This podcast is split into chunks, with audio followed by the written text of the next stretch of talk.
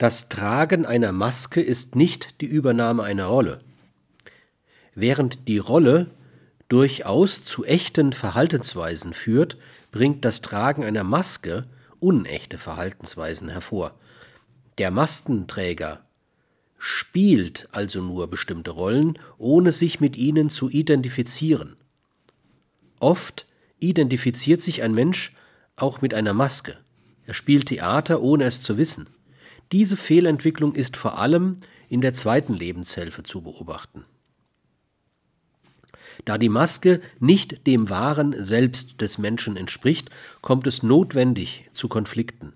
Das, was nicht im Tragen der Maske realisiert werden kann, wird zum Teil ins Unbewusste verbannt und kann hier jeden adäquaten Ausgang beraubt, zu destruktiven Individualkonflikten führen. Es gelingt meist nicht, die Herrschaft des Selbst gegen die Maske durchzusetzen. Das Tragen von Masken stört also erheblich die Selbsterkenntnis und damit die Selbstannahme und Selbstverwirklichung.